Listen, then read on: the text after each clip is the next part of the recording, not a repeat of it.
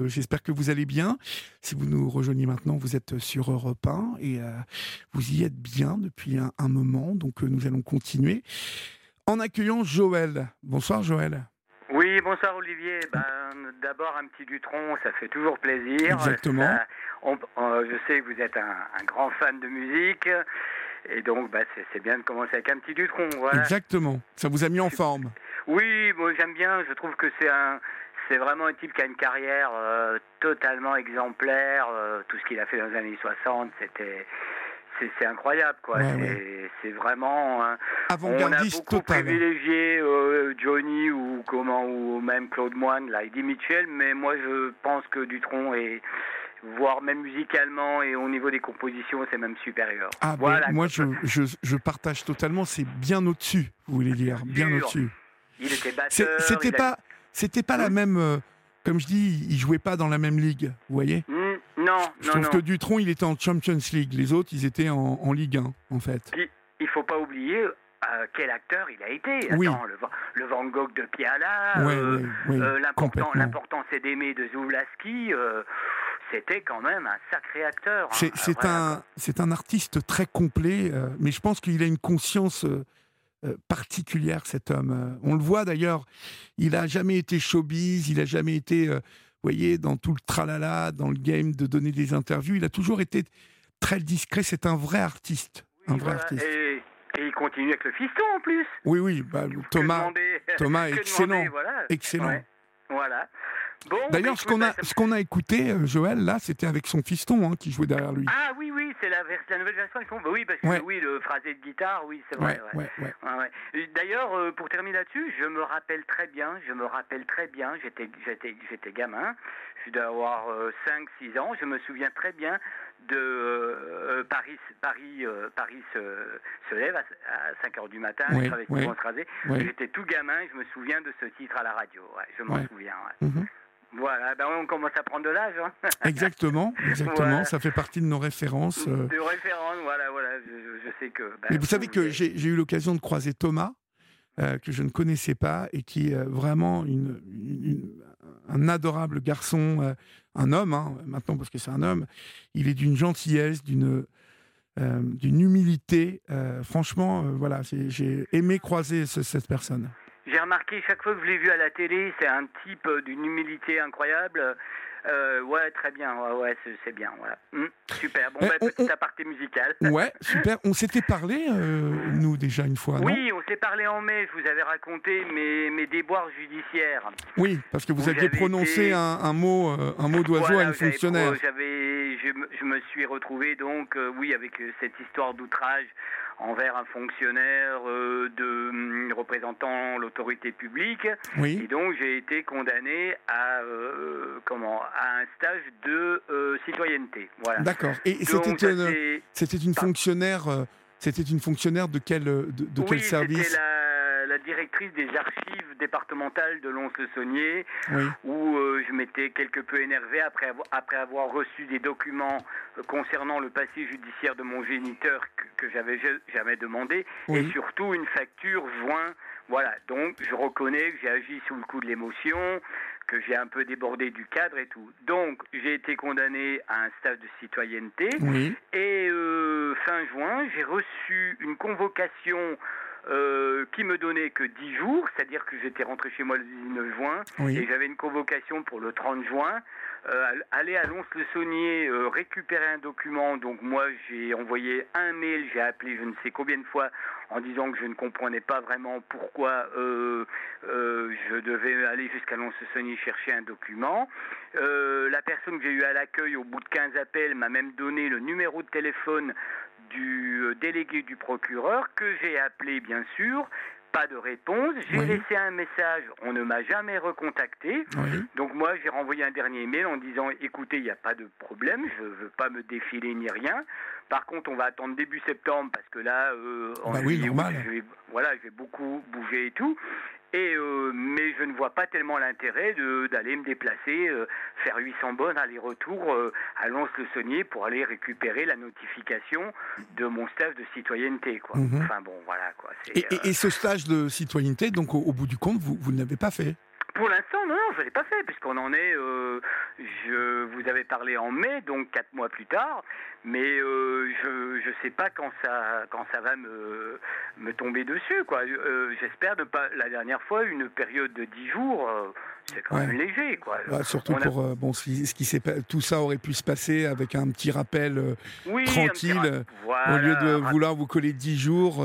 bon, écoutez. Ben, si vous voulez, ce qui le, ce qui leur pas ce qui leur a pas plu, c'est évident, c'est euh, mon refus et euh, le temps que ça a pris pour que j'accepte d'aller à l'audition. Oui. Voilà. Oui. voilà. Mhm. Ben oui, parce que entre le mois d'octobre, la première convocation, et le mois de mai, c'est passé six mois quand même. Oui, Donc voilà, je pense qu'ils n'ont pas aimé ça, d'où la, d'où la, peine, euh, la peine que j'encours. Oui, mais en même temps, on ne peut pas dire que la justice soit le service le plus rapidos que nous ayons. Non, non, hein? tout à fait. Bon. Mais c'est surtout, c'est surtout qu'il y a des cas beaucoup plus importants que le mien. Oui, j'allais vous le dire. J'allais vous le dire. mais de toute façon, vous m'avez bien dit, hein, je m'en souviens très bien de ce que vous m'avez dit comme phrase, qu'il euh, fallait mieux éviter la justice de ce pays. C'est ce que vous m'aviez dit la dernière fois. Oui, je vous le redis ce soir. je, continue de le penser profondément. Ben, euh, si, si j'avais été, je comprends, si j'avais été un gros délinquant ou que j'avais vraiment très très mal agi avec de la violence ou euh, voilà avec ces personnes, bien sûr j'aurais dû arrêter prendre la justice, mais j'ai prononcé deux mots assez minimes sous le coup d'une colère. Oui, oui. Est-ce qu'on peut prendre, est-ce qu'on pourrait prendre un peu euh, de hauteur. peut ressentir un être humain quand il est face à son passé avec des choses traumatisantes. Mhm. C'est sûr que la justice euh, n'est pas, euh, n'est pas, ne va pas penser comme un psy ou un ou quelqu'un qui travaille sur les névroses ou les problèmes des gens, d'accord. Mais prendre un peu en compte l'humain. Mais ça, je l'ai, je l'ai, je l'ai expliqué quand j'ai envoyé des mails au procureur de la République avant d'aller en, en audition. Je me suis expliqué quatre ou cinq fois sur, sur le sujet en disant, Monsieur le procureur République, prenez, compte de ce que j'ai ressenti, ce que j'ai éprouvé, de me retrouver euh, au bout de 40 ans projeté dans un passé très très douloureux et perturbant. Voilà. Mhm. Mais vous savez, euh, je vais vous dire, Philippe, euh, et on, marquera une petite pause parce que l'info arrive. Oui. Mais je ne sais pas si je vous avais dit à l'époque, mais il me semble me souvenir que oui.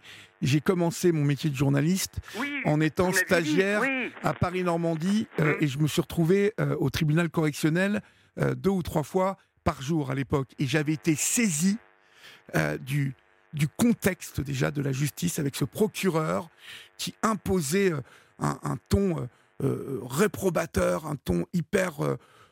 comme, comme vous savez, il me faisait penser à mon surveillant général à Saint-François de Sales à l'époque. Donc je m'étais dit, ouf, il vaut mieux pas faire avoir à la justice.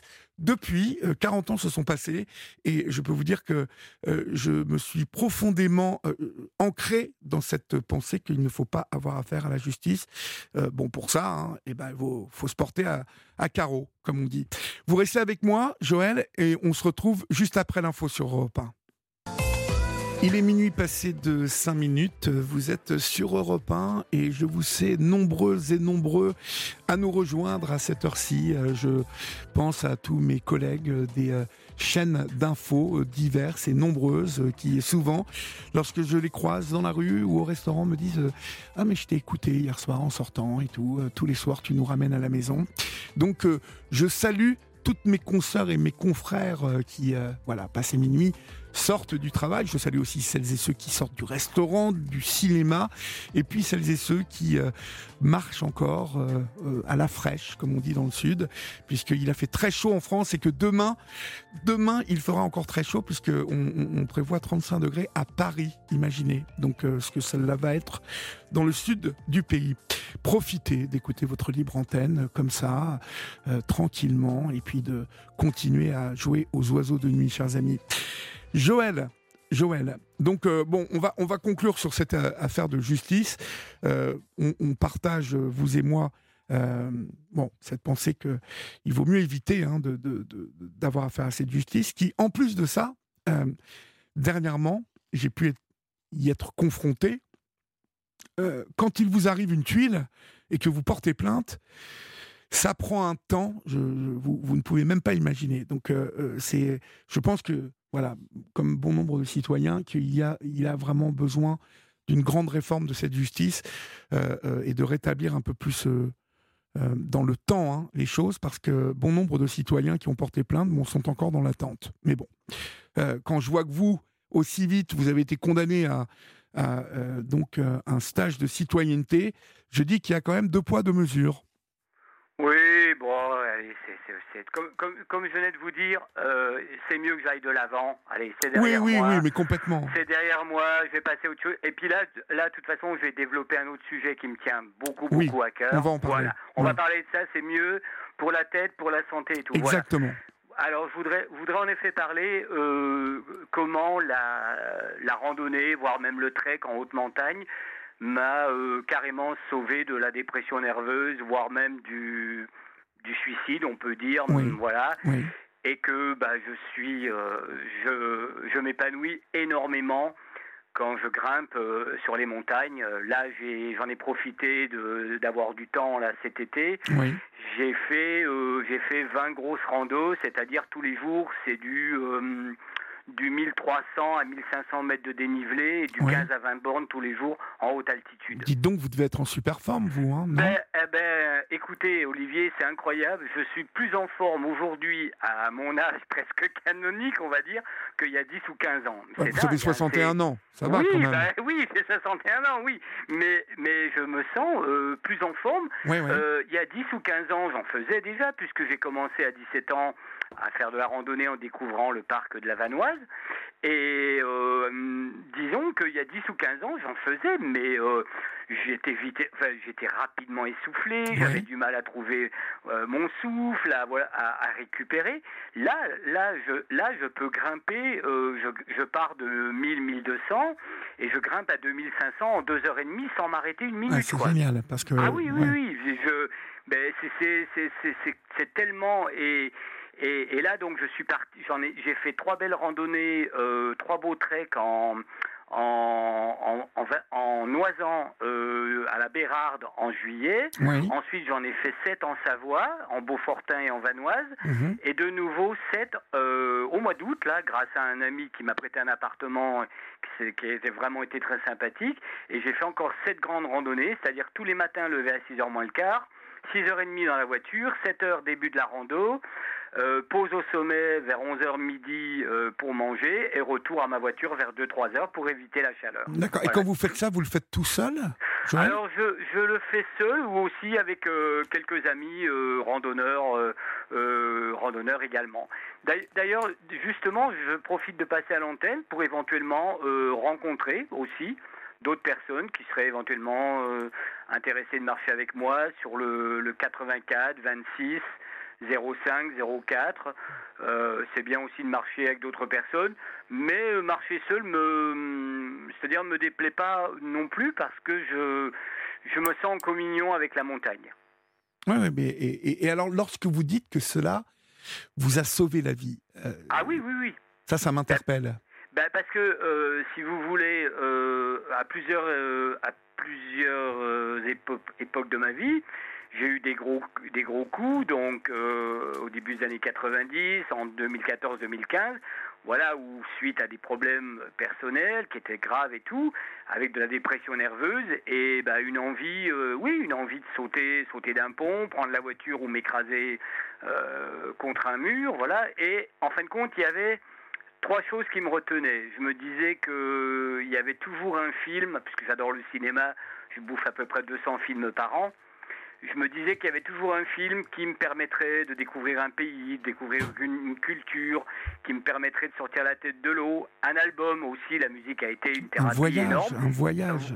Oui, voilà, la thérapie, la thérapie de la musique, bien mhm. sûr. Vous voyez, je vais vous, faire une, je vais vous faire une confidence, Joël. Moi, euh, au mois de juillet, euh, je n'étais vraiment pas du tout en forme. J'ai fini cette saison assez épuisé et puis euh, pas en forme, pas en forme. limite peut-être euh, la dépression était peut-être pas loin. Euh, et, je suis parti en Inde. Ah ouais? Euh, J'ai fait 22 jours en Inde. ah, super. Voilà, avec ma femme. et on est allé se, perdre dans, des régions d'Inde, vraiment avec les Indiens. Avec, et, je, comprends complètement ce que vous ah ben. racontez parce que le fait de se nourrir d'émotions, de se nourrir de nouveaux, de, nou, de, nouveaux, de nouvelles couleurs, de nouvelles odeurs, de nouvelles personnes et de nouvelles sensations aussi. Et là, je fais mmh. référence à, ce que vous me racontez sur le trek, hein, sur les balades que vous faites, parce que on, on, est quand même aussi dans un rapport à soi particulier quand on est dans, dans l'effort et en même temps au milieu d'éléments d'éléments gigantesques comme la montagne entourée d'arbres. Enfin, il y a, y, a, y a, une combinaison des éléments qui, qui nous donnent ces sensations que, que, que l'on ressent quand on est en, en, voyage et qui nous ramènent quelque part à, à ce qui est l'essentiel de nos vies. En ben oui, et, et, par contre, justement, je voudrais, ben, maintenant que vous tendez la perche, je voudrais faire un petit aparté sur l'Inde, justement, parce que moi, j'y ai passé six mois. C'est-à-dire que j'ai la première fois en 98, j'ai mhm. passé 10 semaines, j'ai fait un trek d'ailleurs au Ladakh, un trek d'une semaine avec des paysages incroyables. Tous les jours, c'était euh, c'était l'émerveillement. J'y suis retourné en j'y suis retourné de nouveau en janvier-février 2000, de nouveau 10 semaines. Ensuite, 10 ans après, j'y suis retourné 5 semaines. Et là, cette année, vu que je, je suis parti au Népal euh, en février-mars, oui et que je voulais diminuer les coûts des vols qui étaient chers et tout, j'ai fait un arrêt de 11 jours en Inde. Malheureusement, je ne sais pas comment l'expliquer. Euh, c'est pas que je veux pas dire que c'est pas l'Inde que, que j'ai connue, que j'ai pas retrouvée, mais j'ai ressenti un, j'ai ressenti, euh, euh, j'ai ressenti trop de monde parce que parce que moi, la dernière fois en 2010, il n'y avait pas de tourisme indien. Entre 2010 et aujourd'hui, il y a une nouvelle classe moyenne de plus de 400 millions. Vous imaginez Mais Parce que l'Inde, en, pratiquement 12-13 euh, ans, a, totalement explosé euh, économiquement. Voilà, voilà. Donc j'ai trouvé, j'ai trouvé beaucoup de gens euh, partout, souvent peu respectués. J'étais à Varanasi.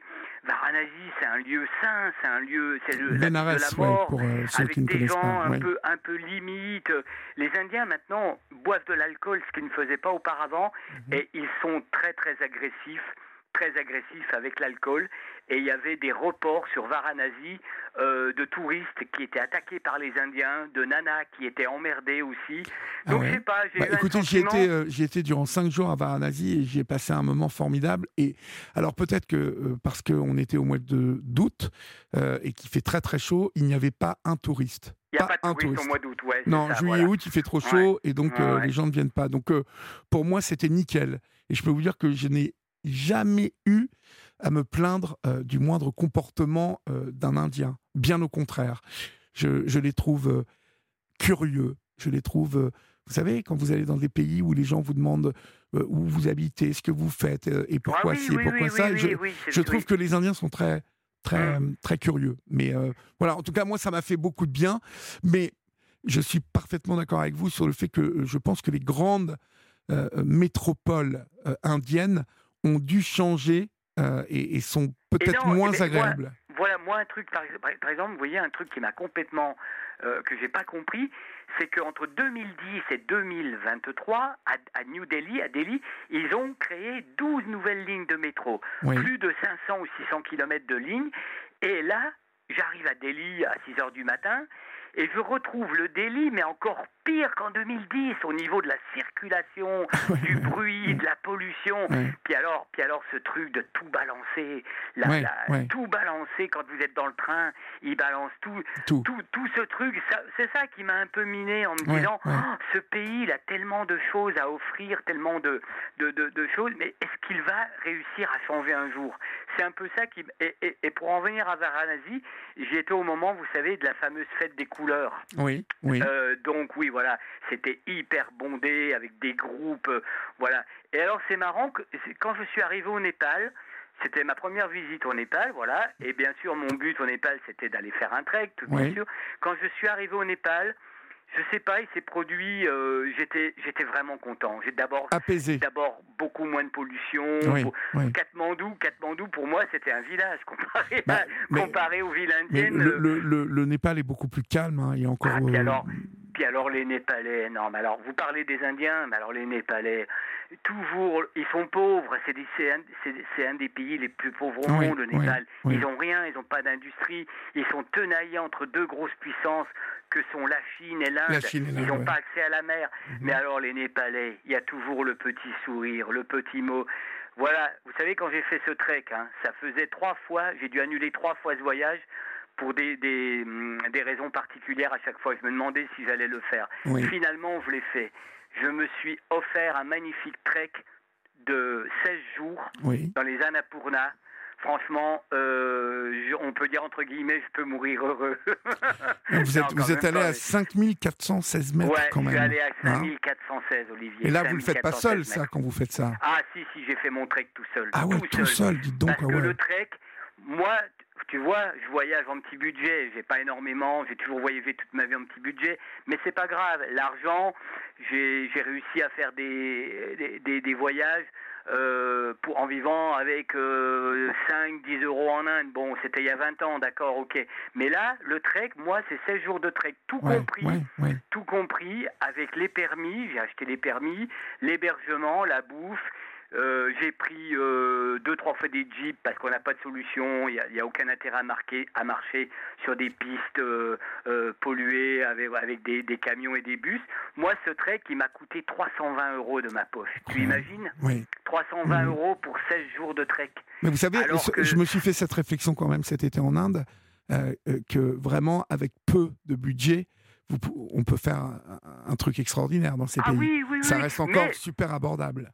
Voilà, mais si on passe, oui, mais moi, il m'est revenu à 320 euros. Mais si vous passez par une agence, c'est-à-dire juste prendre un, porteur qui va vous porter votre sac ou éventuellement vous conseiller pour les restos euh, ou les hébergements, pour un trek de 13 jours, j'ai discuté avec deux Françaises que j'ai rencontrées, c'était 1000 dollars. Oui. Bah oui, oui, bah oui, mais bon, ça c'est, vous savez bien que ça c'est l'humain qui s'adapte aussi euh, au marché. Et, euh, et même, je vais vous dire, les Américaines qui ont payé 1000 dollars, elles devaient être très contentes. Euh, non, c'est des Françaises, oui, ah, oui, parce qu'elles n'avaient pas, pas, le temps de, de et, mais malheureusement, malheureusement, tout ça risque d'être fini puisqu'au 1er avril 2023, les autorités népalaises ont décidé que le guide était maintenant obligatoire pour le trek des Annapurna. Oui, il y, a eu beaucoup d'accidents, euh, Joël. Bah, euh, non, y a, mais vous savez, le pire, le pire souvent, les accidents les plus dangereux, c'était, ils viennent plutôt de Népalais, de locaux qui ne connaissent pas du tout la montagne, qui vont monter en basket.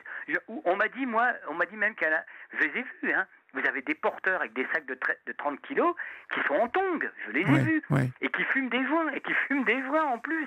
Je discutais avec eux, je tapais la discute avec eux, voilà, parce qu'ils parlent tous anglais, c'est sympa de s'adresser à des locaux. Les mecs, ils s'assoient, ils roulent leur pétard, euh, je leur dis, quoi, tu fumes le pétard à 4000 mètres d'altitude? Et je leur ai demandé combien ils étaient payés. Vous savez combien ils sont payés par jour? Non. C'est ridicule. 25 dollars par jour. 25 dollars pour monter des, pour porter des sacs de 30 kilos sur 10 à 15 bornes avec 1000 mètres de dénivelé la, mhm. journée, la journée, c'est vraiment un boulot, un boulot inhumain, Et à travers ce que vous nous racontez, Joël, vous pouvez imaginer, vous qui nous écoutez, euh, euh, l'humilité de, de, ces gens et la grande différence, en tout cas, de tout ce qui peut nous séparer, euh, qui a pu qui a pu brouiller un peu la nature humaine, qui a pu la polluer. Voilà, c'est ça. Tout à fait, tout à fait. parce que ces gens-là euh, euh, sont vraiment, comme je le dis, euh, sur l'essentiel. Voilà, 25 dollars par jour au Népal, c'est beaucoup. Oui, c'est beaucoup. Vous savez combien Vous savez combien, par exemple, vous savez combien gagne un type dans une briqueterie? Il y a beaucoup de briqueteries à Katmandou. non, non. Vous savez combien quel est son salaire journalier? 3 euros? 4 euros? Un euro par jour. Un euro par jour. Un dollar ou un euro par jour. Mhm. C'est vrai que 25 dollars, c'est énorme. Et, mais bon, mais, mais moi, ce qui m'a, ce qui m'a vraiment scotché, c'est que ils ont le sourire, ils se plaignent pas. Euh, c'est, c'est, voilà. C'est, et puis toujours, comme vous disiez tout à l'heure, tu, tu viens d'où euh, Qu'est-ce que tu as vu au Népal Toujours, ils, vous montrent un petit intérêt. Euh, voilà. Par exemple, moi, le, midi, je me disais, moi, c'est bon, je vais manger léger. J'achète, j'achète un peu de, des fruits, des paquets de biscuits. Puis vous êtes sur le chemin il y a une petite nana qui descend, qui descend de son hôtel, qui, qui te dit euh, Hello sir, 1000 Oh, je sais pas, j'ai. Euh, come, come, very nice, very cheap, you can see the mountains. Allez, ok, j'y vais. Voilà, je me dis, je préfère donner mon, te donner mon argent à toi. 3,50 euros, la grosse plâtrée de, de, de, comment, de macaroni aux légumes, 80 euh, centimes pour le thé. Bon, allez, je me dis, c'est pas que j'ai fait une bonne action, mais je me dis au moins j'ai donné mon argent à des gens qui en ont besoin.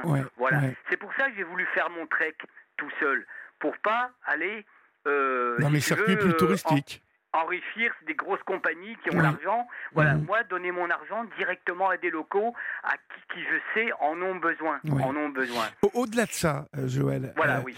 humainement, qu'est-ce que tout ça vous, vous a amené et a consolidé en vous? Pardon? Qu'est-ce que ça a consolidé en vous? Qu'est-ce que ça vous a ah, amené? oui, bon, donc comme je vous ai dit, la, montagne, ça me permettait. Alors oui, une chose très importante que je dois me, notifier, je refuse à, à randonner avec un téléphone. C'est-à-dire qu'il est hors de question que je charge une appli euh, d'une compagnie très très connue, Rando pour pas la citer. Je refuse de prendre un téléphone, de, de, de un GPS pour maintenant. Non, je prends J'essaie de télécharger la rando sur le site. Je, même des fois, je la copie à la main parce que j'ai pas. Voilà, je veux me sentir en totale liberté dans la montagne. Euh, j'ai un appareil photo, donc je prends beaucoup de photos. Je ne veux pas être pollué par un, par un téléphone, regarder mon téléphone toutes les 10 minutes. Donc, si vous voulez, je suis à la recherche d'une d'une vraie communion avec la montagne, c'est ça. Mhm. Je veux monter euh, le plus haut possible, même en France. Hein. même en France, j'arrive à monter à 3000 quand mhm. même. Hein. Et essayez de décrire à, celles et ceux qui vous écoutent quelles sensations vous avez après ces treks. Ben, je vais te dire, euh, ben, une sensation. Il y a, quand j'avais 17 ans, 18 ans, je fumais des pétards. Ben, je ressens, je, ressens cette, voilà, je suis, je suis stone si tu veux. Je suis stone sans, sans rien prendre. voilà, la, montagne, la montagne me shoot. Mhm. La montagne me donne une, mais, mais vraiment, hein, je, je, je me sens dans un état euh, totalement euh, déconnecté voilà, euphorique. Euh, et, d'ailleurs, des fois, les retours sont, sont durs, sont très durs même. Sont très durs de, quand, on a, quand tu as passé une bonne semaine en pleine montagne et tu rentres chez toi dans un petit appartement, dans une banlieue pas très folichonne d'Avignon, euh, c'est pas non plus euh, très facile, quoi. Voilà, c'est c'est se dire que ben, c'est moi j'aimerais que ça soit éternel hein. j'aimerais j'aimerais marcher tous les jours euh, monter en altitude tous les jours euh, voilà. Mais bon c'est bien aussi de faire des breaks hein, parce que physiquement euh, physiquement c'est vous, travaillez encore ou vous êtes à la retraite déjà? Non, je suis pas à la retraite et malheureusement, j'ai pas réussi à, j'ai pas réussi à rebondir sur un poste dans le tourisme cette année, hein, parce qu'il est bien évident que, bah, il faut pas se leurrer la face. Hein. Mon âge est un, est un, est un, est un frein pour retrouver un boulot. Là, j'ai reçu les papiers de la retraite, mais je dois aller jusqu'à 67 ans, hein, de toute manière. comme tout le monde. J'ai eu des trous dans ma carrière, euh, ma carrière entre guillemets, euh, voilà. Donc c'est vrai que c'est, je me dis voilà, au lieu de c'est ça aussi, c'est au lieu de cogiter chez moi à, à, comment Au lieu de cogiter chez moi, à déprimer, à me dire à attendre. Parce que moi, ça me coûte rien à randonner. Je dors dans la voiture, tu vois. Mhm. Souvent, je dors dans la voiture. Ou, j'ai une petite tente où je fais du bivouac. Les, seuls, les seuls frais que j'ai, c'est le carburant. Bon voilà, j'ai une voiture diesel qui consomme pas trop. Je fais un plein à 80-90 euros. Je peux faire 1200, 1300 bornes. Et puis ça me coûte rien. Juste un peu de bouffe. Euh, un peu de bouffe, euh, de l'eau, euh, c'est tout quoi. Je, ne mhm. dépense rien en randonnée, et puis c'est tellement, c'est tellement important pour ma, santé. C'est la liberté, et vous, je vous imagine, vous qui nous écoutez et qui écoutez souvent cette libre antenne, lorsque je, je, dis à celles et ceux qui m'appellent pour me raconter leur solitude, leur, oui, cette solitude qui leur pèse. voilà, quand on écoute Joël, je vous le dis souvent, euh, sortez de chez vous, marchez, commencez par euh, ça. Euh, partez, partez en montagne, partez en montagne. Partez même en montagne si vous avez la chance de pouvoir y aller. mais déjà marcher, sortir, regarder la nature, regarder, respirer, c'est vraiment un, luxe qui nous est offert à, pratiquement à toutes et à tous. Hein. Alors je pense à, à, celles et ceux qui habitent les, les grandes villes qui sont peut-être à part, mais, mais quand on a la chance euh, euh, d'être à côté de la montagne, d'être à côté de la mer, mais euh, quel luxe Parce que ça ne coûte rien. Ça, ne coûte rien, non. Et, même, même une, une demi-heure de marche un peu rapide par jour suffit à son corps au niveau physique au niveau, c'est pas la peine de, moi je cours un peu, mais j'aime pas spécialement courir, mais quand je peux pas aller en rando, je vais aller courir 12 bornes pour euh, justement garder l'endurance, tout ça. Mais même les gens qui n'aiment pas courir, marcher une demi-heure, aller dans un endroit en dehors de chez vous, un petit peu vert, éventuellement avec un petit plan d'eau, il y en a partout en France. Moi, il y en a, il y en a à Châteauneuf-du-Pape, à 15 bornes de chez moi. Juste marcher une demi-heure, euh, avec un, rythme bien soutenu, ça c'est bon pour le corps. c'est bon pour le mental aussi. Mhm. C'est bon pour le mental. Moi je me souviens très bien que quand j'étais dans mes premières déprimes justement, où je ne marchais pas euh, beaucoup et tout, mais euh, si j'avais déjà compris que cette thérapie allait me sauver, je l'aurais fait. Moi je marche 4 à 5 km tous les jours. Ouais, c'est ça. Et si je peux pas le faire dehors, je le fais sur un tapis. Oui, bah oui, voilà. C'est juste euh, euh, parce que de toute façon, le, le, le, le, corps, le corps a besoin, a besoin d'efforts aussi, mais l'esprit aussi, l'esprit, le mental. Moi, quand, voilà, quand je pars, si vous voulez, quand je pars en rando, quand je suis en altitude, euh, j'oublie, j'oublie toute ma vie. J'oublie mes, j'oublie mes soucis, j'oublie ma vie. Je suis Joël, je suis Joël le marcheur en haute montagne qui veut, qui veut voir des sommets, des glaciers, des marmottes, euh, des fleurs sauvages. La vie est belle. Bon, ça peut paraître peut-être illusoire aussi. voilà, mais au moins je déconnecte complètement. Je déconnecte complètement. Ça peut paraître illusoire, mais ça ne l'est pas du tout. Ça, je vous le, confirme à vous qui nous écoutez. Et ne serait-ce que, comme euh, je vous le dis souvent, marcher sur un tapis de marche 3 ou 4 km à, à 5 ou 6 km heure, je peux vous dire qu'au bout des 4-5 km que vous avez fait, vous avez cette sensation dont parlait Joël tout à l'heure, cette sensation de, hein, alors pas d'avoir fumé des pétards obligatoirement, mais une, sensation de bien-être qui fait que, et je vous le promets, euh, je vous le ah promets, euh, vous ne regretterez jamais euh, d'avoir fait ça. Ah non, non, non. Mais vous, savez, dimanche, dimanche, j'avais besoin d'en faire une quand même bien physique. Je me dis, ouais, allez, c'est bon, tu t'es reposé 8 jours. Dimanche, j'ai fait le Ventoux avec deux autres sommets, c'est-à-dire que j'ai fait 34 bornes, 1800 mètres de dénivelé, 9h30. Ah, vous y allez, eh ben, vous, hein, quand même. Hein. Vous n'allez euh, pas me croire, je suis rentré chez moi, j'étais à peine fatigué. non, mais, ouais, non, mais vous êtes entraîné là maintenant. Hein. Vous eh ben, êtes, euh, Là, je pense que. Oui, et d'ailleurs, D'ailleurs, euh, j'ai un projet. J'ai un projet. Je ne sais pas s'il va se réaliser parce que j'aurais aimé trouver de faire un mois de vendange pour être sûr de le réaliser. Malheureusement, je trouve rien. Je pensais repartir justement au Népal à la fin de l'année, peut-être novembre-décembre, vu que je suis en forme physiquement, et aller faire le trek du, euh, du camp de base de l'Everest. Voilà, c'est mon projet. Ouais. mais écoute, peut-être euh, les choses vont se mettre en ben, place et puis ça va peut-être se faire toute façon, de toute façon, mon voyage, mon dernier voyage euh, que j'ai fait de 43 jours en Inde et au Népal, m'est revenu, tout compris, avec les billets d'avion, tout compris, m'est revenu à 1630 euros. Qu'est-ce que tu fais en France avec 1630 euros? Pas grand-chose. Euh, tu comptes un budget de 80 à 100 euros par jour, hein, hébergement, nourriture, transport. Donc ça veut dire que ton voyage, il va te durer 15 jours en France. Moi, je suis parti 43 jours. Mhm. Donc si j'arrive à me goupiller le même budget, 1500, 1600 pour repartir, peut-être pas six semaines, mais au moins un mois. Mais malheureusement, c'est que les billets d'avion ont flambé. Là, flambé. ah ouais, le prix des billets d'avion, là, c'est effarant.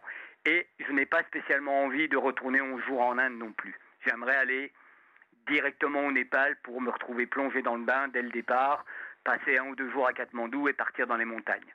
Bon, on va voir, on va voir. Ben, écoutez, si ça se, si ça se fait, ben, c'est avec plaisir que je témoignerai à mon retour, vous en parler éventuellement. Eh ben, avec grand plaisir, Joël. Merci pour ce bol d'air frais. Et puis, euh, portez-vous bien. Et puis, n'hésitez pas à, revenir nous donner de vos nouvelles. D'accord Est-ce que, voilà, est-ce que juste pour terminer, je peux passer un petit bonjour Bien sûr, bien sûr. Voilà. Alors je passe un petit bonjour à une, une copine euh, qu'on s'était connue par le, le site de Visorando, qui elle aussi justement randonne euh, dans un but thérapeutique parce que euh, voilà, elle est, elle est assaillie aussi de problèmes personnels. Donc je lui dis, bah, écoute Astrid, euh, n'oublie pas de bien préparer tes pépères, tes CR et tes tranquillous. Elle comprendra ce que je veux dire.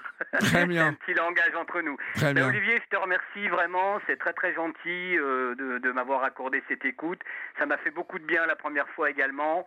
C'est bien de pouvoir s'exprimer à des gens euh, de, de, de, son ressenti et se dire que, ben, en fin de compte, euh, la lumière au, au, bout du tunnel, elle arrive parfois plus vite qu'on aurait pu le croire. Eh ben, écoutez, merci mille fois. Et puis, vous, êtes, puis, vous êtes ici chez vous, mon cher Joël. Et puis, final things. Rock and roll will never die. Exactly, exactly. Je vous embrasse. Allez,